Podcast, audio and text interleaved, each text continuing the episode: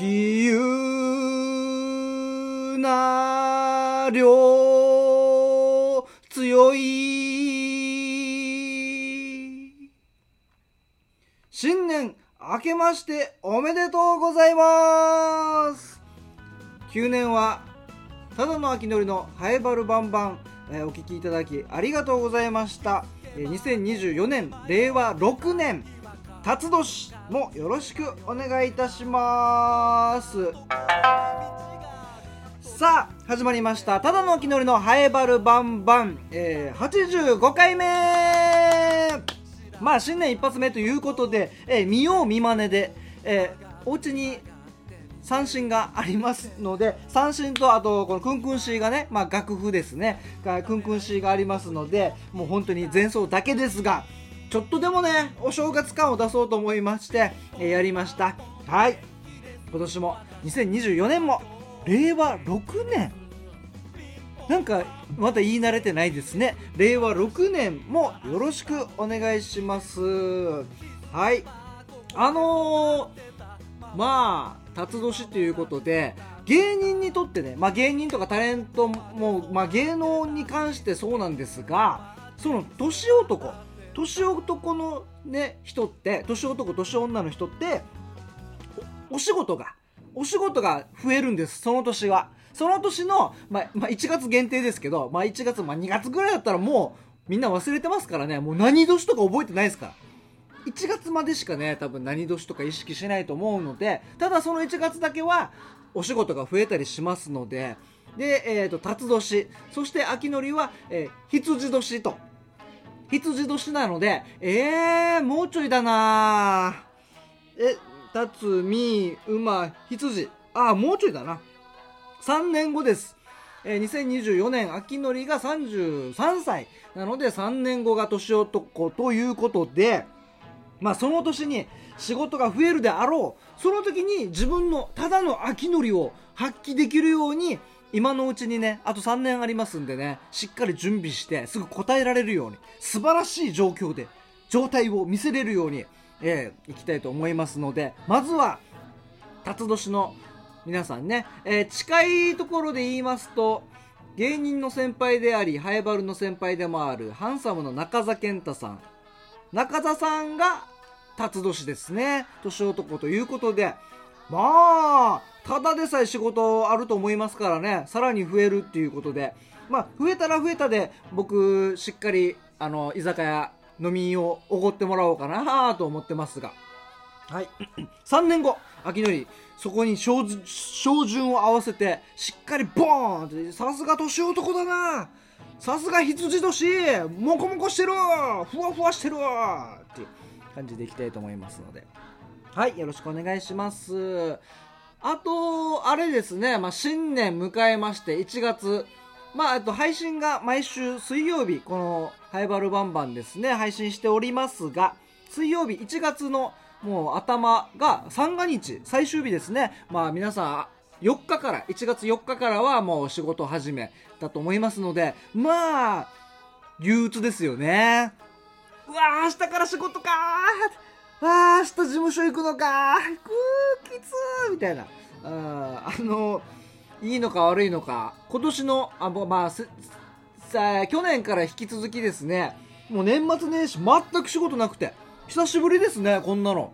いつも例年だったらあのカウントダウンの、まあ、ホテルのカウントダウンのイベントの司会であったりあとなんかな、まあ、カウントダウン系とか、まあ、クリスマスのイベント。まあまあミュージックソンあったのでそれでお仕事いただきましたが他にもね年末年始ってなんか忙しかったんですよ。公開放送に呼ばれたりなんかそのおなんかイベントお正月のイベントの MC やったりネタやったりとかあったんですけどなんか今回はすごいもうなぎベタなぎみたいなサラサラサラサラサラサラサラみたいな感じですがまあまあこれから忙しくなっていくんでしょう。そういう思いもね持ちつつ、え新年迎えましたがあのーあれですね。新年まずこの三が日回避しなければいけないこと。はいそうです。お年玉問題です。お年玉はね回避しないといけない。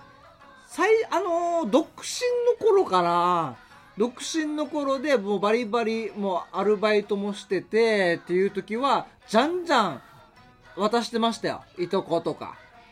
あのいとこの子供とかね。おい,、まあ、おいっ子めいっ子とか。で兄弟あの弟がね年離れてるので20歳差なんです。20歳下の弟がいますのでまあその弟にあげたりとかいっぱいしてましたけどもいかんせんねあのーまあ皆さんこのハイバルバンバン聞いてる方わかると思いますがただの家はね今あの僕ただただの秋のりじゃない。もう本名大城秋のり史上今人生で一番あのすごい金銭面ですごい滞っていると。いう状況ですのでまあこれ皆さんあるあるだと思いますがいかにお年玉を渡さずに過ごせるかみたいな。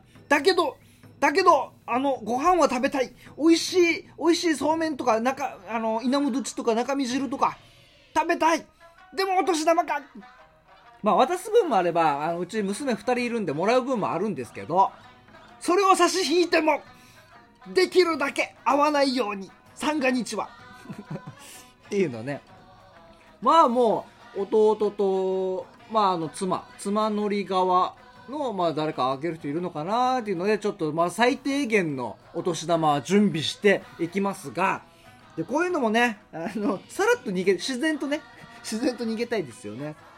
意外と覚えてるのが小学校2年生か3年生ぐらいの時ですかね。あの親戚集まりしてもうだから相当前ですよね。小学校20年前ぐらいに行っても親戚おじさんおばさんいっぱいいるわけですよ。そしてお年玉をもらう。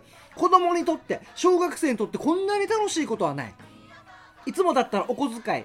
で何百円とかね。あの洗濯物畳んだら10円とか。そういうシステムも一時期導入されてました。うちの家は。洗濯畳んだら10円。あの洗い物したら20円とかあったんです。まあいつの間にか廃止されましたけどね。うん。まあそういうのは組み込んだりしてましたがお年玉は子供にとってもう1000円札がバンバンバンバン来る。で時には2000円入ってたりとか。うわーすごいでおじいちゃんおばあちゃんは奮発してねたまにちょ3000円入ってたりとかね。それでテンション上がるわけです。その中でですよ覚えてるのがあのおじさんからもらいまして、はい、これお年玉ね、明けましておめでとう、みたいな、ありがとうって言って、やったーって見たら、500円玉なんです。めっちゃ覚えてる。えーみたいな。子供って純粋じゃないですか。1000円だと思ってるんです。お札だお札だお札だやったーと思って、もらったら、重たいは重たいもしかしてこれもしかして5000円ぐらい入ってる？と思って見たら、500円玉なんです。えーみたいな。マジで覚えてます。意外と子供って、今でも覚えてますからね。20年以上経った今でもああ竹彦おじさんあの時500円だったよなーみたいな。ああ竹彦おじさん1000円じゃなかった500円だったなーって。もうすごいなんか鮮明に覚えてるんですね。竹彦おじさんは500円。って20年も経って言うなよって話ですけどね。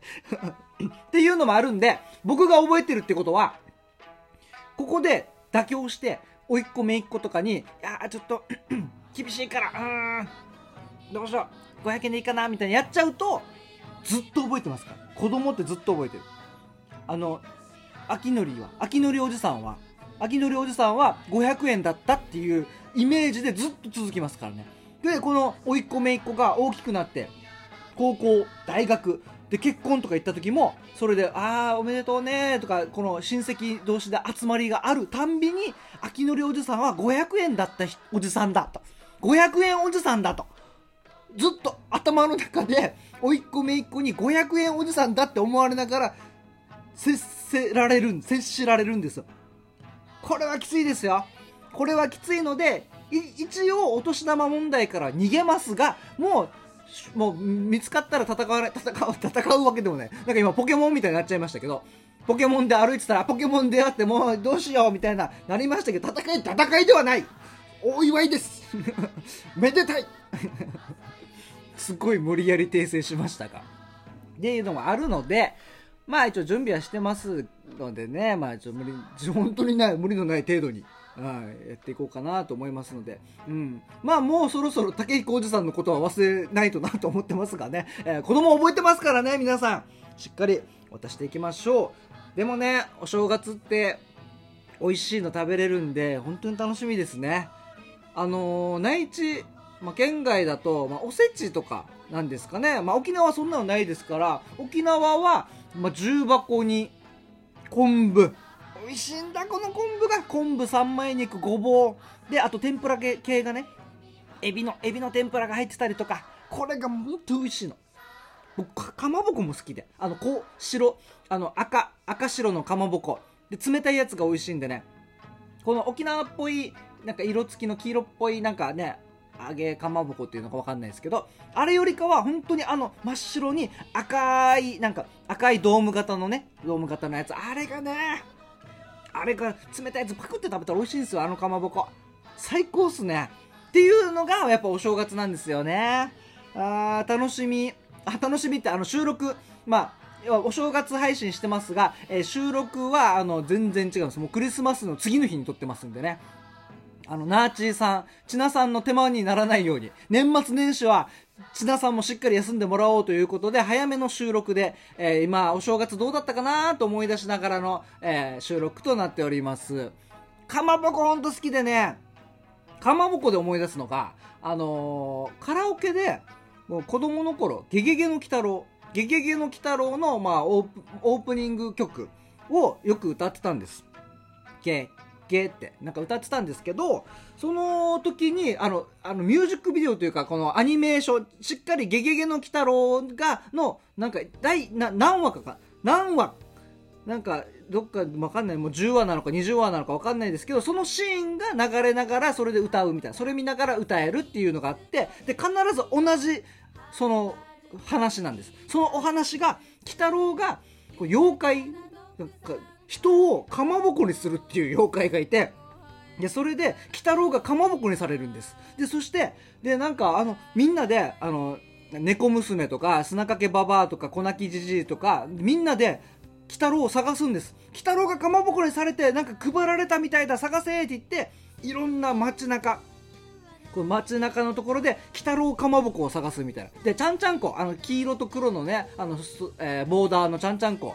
着てますから鬼太郎。あのちゃんちゃんこ色のかまぼこがあってその色合いもすごく印象的で黄色と黒って危険信号じゃないですか。スズメバチみたいな。本当に危ない色ですよっていうようなもののかまぼこが「鬼太郎かまぼこあれだ!」みたいなのを歌いながらこのすごいわからないですよ。何喋ってるかは聞こえない。カラオケなんでね。だけど物語がなんとなく進んでるっていうのをずっとカラオケ行くたんびにね小学校の頃歌ってたんでずっと覚えてますね。鬼太郎かまぼこ。これ第何話なんだろう。わかる方いれば。見たことあるよっていう方いれば教えてほしいですね。鬼太郎ゲゲゲの鬼太郎のアニメ、まあ、昔の。最近またリメイクされてねあの絵もイラストも可愛くなって最新現代の鬼太郎みたいなのをテレビでやってますけどちょっと昔の昔の鬼太郎で鬼太郎がかまぼこにされるっていうのがありますんで。なんかそういうのもちょっと分か分かればはい教えてください。まあこんな感じですかね新年も皆様これから忙しくなると思いますのでまあゆっくり休んで、えー今年も頑張っていきましょう。2024年令和6年もただの秋のりそしてただの秋のりのハイバルバンバン、えーぜひよろしくお願いします。はいな感じですかね。はいではいつものように後半は同級生の傭兵とおしゃべりしておりますまあちょっとあの早めの収録なのでいつもだったらこのあハイバルバンバン X、2 Twitter でのつぶやきも紹介しているんですが、もう前回で全部読んじゃったので、えーハッシュタグつけてカタカナでバルバンと書いてつぶやいてください。次回以降でちょっと読みたいと思います。えーこの番組はラジオ沖縄のシャゼでもあるローカルに徹せよに合わせて超ローカルなハイバル町について面白い情報や話題などを発信していこうという番組となっております。で後半は傭兵とおしゃべりしてます。まあちょっともうお正月も過ぎてちょっと時間経ってるということで特にお正月にはさらっと触れて、えーファシリテーターの話をしております。それではお聞きください。どうぞ。ハイバルバンバン。はい。傭兵今回もよろしくお願いします。お願いします。えー、傭兵はですね僕の同級生で早原町宮城出身。はい。そして早原町議会議員をやっていて、はい。塾講師もやってると。はいそうです。やってます。であれ何でしたっけ？ん？あのー客間に通されビンタされた。でしたっけ何したんだろうね。ね 歓迎されてるんかされてないんか。でしたっけ？違いますよ。違います。キャリア教育コーディネータキャリア教育コーディネーーター、はいキャリア教育コーディネーターもしております。客間に通されビンタされた。ではないってことですね。なんか正式に怒られてるんかな？何したのかな？ちょっと見えないところでね。中の方でね。というのもありますが、はい。あの明けましておめでとうございます。あそうですそうです。はいおめでとうございます。もう配信が1月3日ということで、うんうんうん。もう今日までお休みの方がはい。多いんじゃないかなっていうところですね。はいまあ新年も明けましたが、はいはい。まあ特に何もないでしょ？ないね。別に、抱負とかね。うん、なかなか年が変わったとってね。特に傭兵みたいな性格の人は日々何かをやってるから確かに。節目とかないでしょ？確かにななんかでもどっかでね自分で切れ目入れてやらんとこうメリハリつきにくい問題はあるよね、うん確かにね。それは大事かもしれないけど。休みなのか仕事なのか分かんないみたいなこともあるし、うんうんうん。せっかくこの1年の切れ目だから改めてじゃあ今年何しようみたいなね。はいはいはい。ちょっと消耗品を捨てたりはするかも。あはあはあは冷蔵庫の入ってる掃除をね。あの掃除してもう年も変わるしまだ残ってるけど期限残ってるけはいはいどもういいかみたいなでも大体毎年ちゃんと大掃除するよ。あそうなんだ。うん。そういうタイミングじゃなくてなかなか掃除しない場所ってあるじゃん。うん。待って今洋平の部屋でやってるけど、もう本本だらけでああはいはいはい。の重ねられた本が このなんかタワーみたいになっててそうですね。123456789とか。それぞれ9ぐらいが1個5冊から10冊ぐらい積み上がってるからね。積み上がって。襲われなかったから一回どかしたからね。俺ピクミンみたいに運んだからね本散らかしてます。はい。はいまあそういうのもありますが、はい。であと、はいはい。このさっきさっきって毎回やってますがキャリア教育コーディネーターボケ、はいはいはいはいはい。でなんか来てたんだよねそうなんですよ。よそうなんです。もうね思い浮かんじゃったんでついメッセージしてしまいましたって。傭兵宛てにそうそうそうそう。どなたから？あの太陽のエクボの中村さんから。お中村さん。はい。はい、一度ね二人おしゃべりに行きましたけどおもおしゃべりしに行きましたよ。あ中村さんからもう思わず送ってしまった、はいはい。キャリア教育コーディネーターボケ。そうそうそうそうそれが、えこちらですね。キャンベルスープ買うの忘れた。確かにってなったよね。ね。しかもキャンベルスープ買いたいのに忘れた時のショック、ね 夕飯で使う予定だったのにね。美味しいですからね。あーじゃあこんな感じで中村さんはい。毎週毎週？毎週お願いしますハードル高いね。で秋のりの仕事なくなるさ。本当にいいやつはもう言わずに僕が使う。秋のりが使うみたいなせこいな。中村さんの提供とかも言わずに。は ありがとうございいます、ありがとうございます。傭兵に来るんだって思って。俺がボケて俺に連絡来ないんだって。確かに秋のりさんによろしくお伝えくださいって言ってたよ。あはい、はい。えー今年もよろしくお願いします。お願いします。ではえっ、とまあいつもまとめ撮りしてるんですが、はい。今回は12回目はい。の一番最初の収はいはい。録ということで、えー今回は何の話しましょ今回ですねがっつり研修受けてきました。うお研修。はいがっつりこの前ちょっと話題にしたうん。ファシリテータファシリテーター、まあ、この会議とか打ち合わせとかの、まあ、こう進行というか、じゅそうだね。潤滑油係みたいなーみたいな。感じですよ場がね。こううまく回るようにするとかスムーズに議論が進むとかっていうのをこうサポートしたりこう仕掛けていくような人って感じかな。うんうんうん、そのファシリテーターのはい。講座を受けてきたと、そうなんですよ。がっつりですよ本当に。まず何時集合か。10時集合です。10時。何時までやったと思います？これもう午前10時に集まって、はい。まあ、講義でしょ、そまあ、2時間の、まあ、多くても2セットとか？う6時半までやりましたよ。6時半、10時から18時半よ。まあ、間休憩も挟みつつががっつりやったがっつりね丸1日。やったね。いやーしかも、うん。なかなかなんか。1万6000円。あえー？まあまあするよ。あ講義料金もかかるんだ。そうなんですよ。えーまあ、県外からね講師の方を招いてとかっていうのもやっぱりあるからね。うん、8時間以上の1万6000円。そうです。ファシリテーターの、はい。ファシリテーションの講座を講座を受けてきたと。受けてきました。気合入った講座じゃん。そうだね。1万6000円出すんだったらもうそうそうそう。全てを吸収しないと。もう気合入れていったよね、うん。で、ファシリテーションって？そうなんです。何なのファシリテーションまあ、なんかこうさっきの話がまあメインというかね大まかなこの会議の場とかでそれぞれの人たちが自分の意見を言いやすくして、うん。でなおかつその場の中で合意がちゃんと作られていくような場作りをしているような人みたいな感じではあるわけ、ほうほうほで一応講座の中で4つ学んだんですよ、うお4つ。場のデザインのスキル。じゃあ、えー、1つ4000円だ。あ 確かに確か1につ4000確かに円分の価値がある。そう思うと重たいな 場の雰囲気をねうん。話しやすくするとか、うん。こう率直な意見言いやすくするとか、うん。初めましての会とかで全然知らん人に自分の意見ってなかなか言えないじゃん。あー確かにね。これしかも第一声第一歩が難しいよね、難しいよね。ああいう場ってね。自由にどうぞ話してくださいとか言われてもさ、うんえ何をよってなるじゃんあのーこの年始とかよくあると思うんだけどこのオードブルが準備されお寿司とかね。はいはいはい。誰が蓋開けるかっていう。あいやどうぞ食べてくださいって言っても誰かが動かないとあれ食べづらいじゃん。うんうんうんうん。誰か率先して蓋開けて一つ一口目パクって食べたらそうなんだよ。みんな食べやすくなるさ。ね最初の人がいるとね。うん。そういうのを仕掛けるわけよはいはいじゃあ、はいじゃんけんして勝った人から蓋開けて食べましょうかみたいなことを仕掛けたりみたいな感じで最初の一歩踏み出させるわけよ。ファーストイクラだファーストペンギンみたいな。ファースト最初にイクラを取った。おあの人イクラ取ったぞ。じゃあ俺も取っていいんだって。もうどんどん箸が進むようになるから進むからね。しかもイクラも言っていいんだって。何の場や。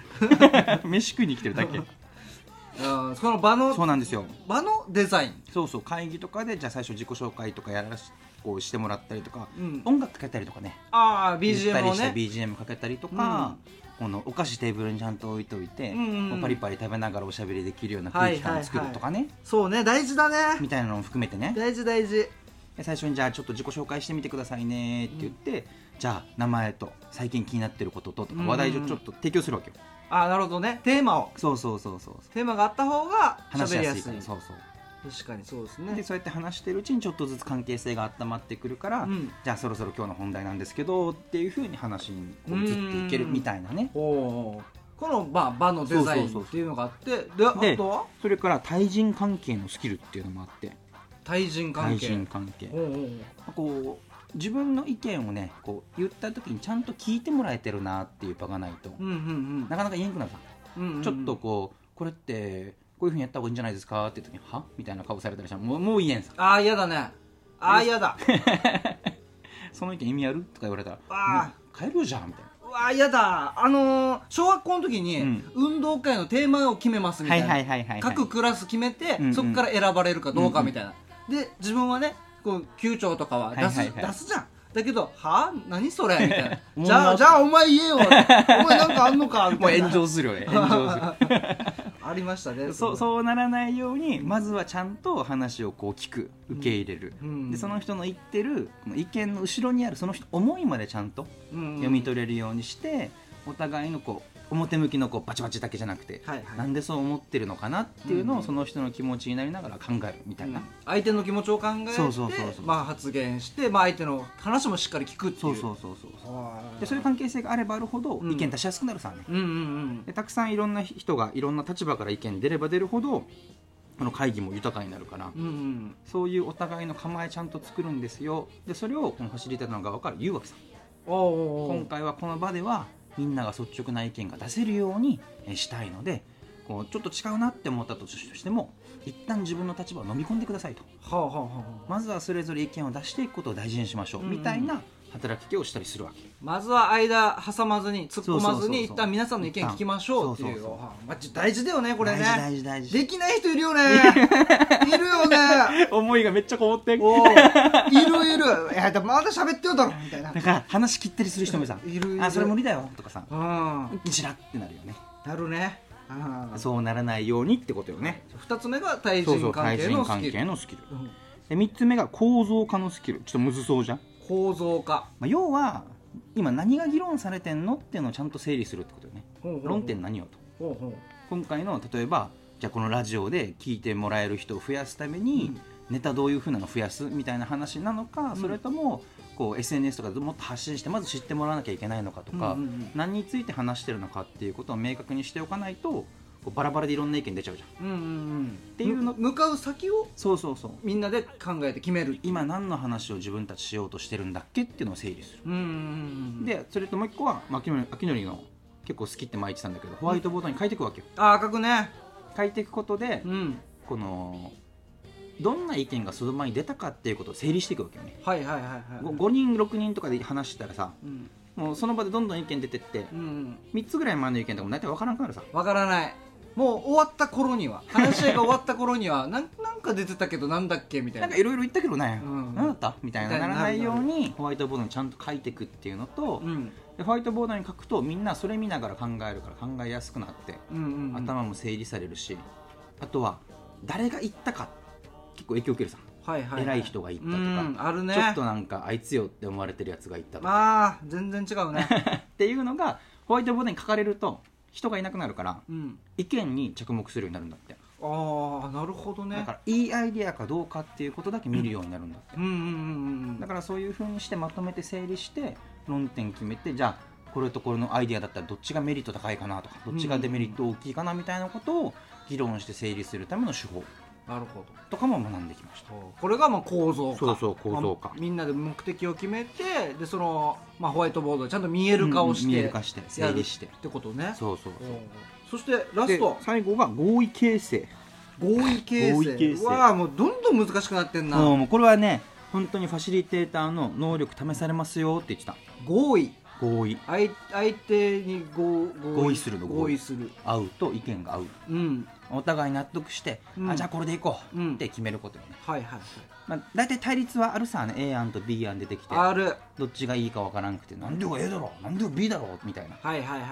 なんだけどその A だろう B だろうだけじゃなくて結局 A 案出してる人はその案で何実現してきたかったのとかうんうんうん。どんな思いがあってそれ出してるのっていうのまで全部出していくって。うんうんで B 案の人も何実現したいの？どんな思いがあるの？うんうん。で両方ともの思いが実現できるものだったらいいんだよねっていう話にするからはいはいはい。A でも B でもない C を探すっていうのができるようになるんだって。はあ。お互いが納得するこれは譲れないこれは大事っていうのをうん。ちゃんと出してうん。それが満たされるものだったらいいんじゃないかって言ってそれをみんなでアイデア出していくみたいな、俺はカレー屋を出したいんだ。うん、でも俺はステーキ屋を出したいんだうんみたいな、どうする？どうする？って言ったらレストランやろうみたいな。一緒にレストランやればいいんじゃんうまいがっつり食えるのが食いたかったんだよな俺たちでな。目的それだもんなそうそうそうみたいな。共通目的をね探してね。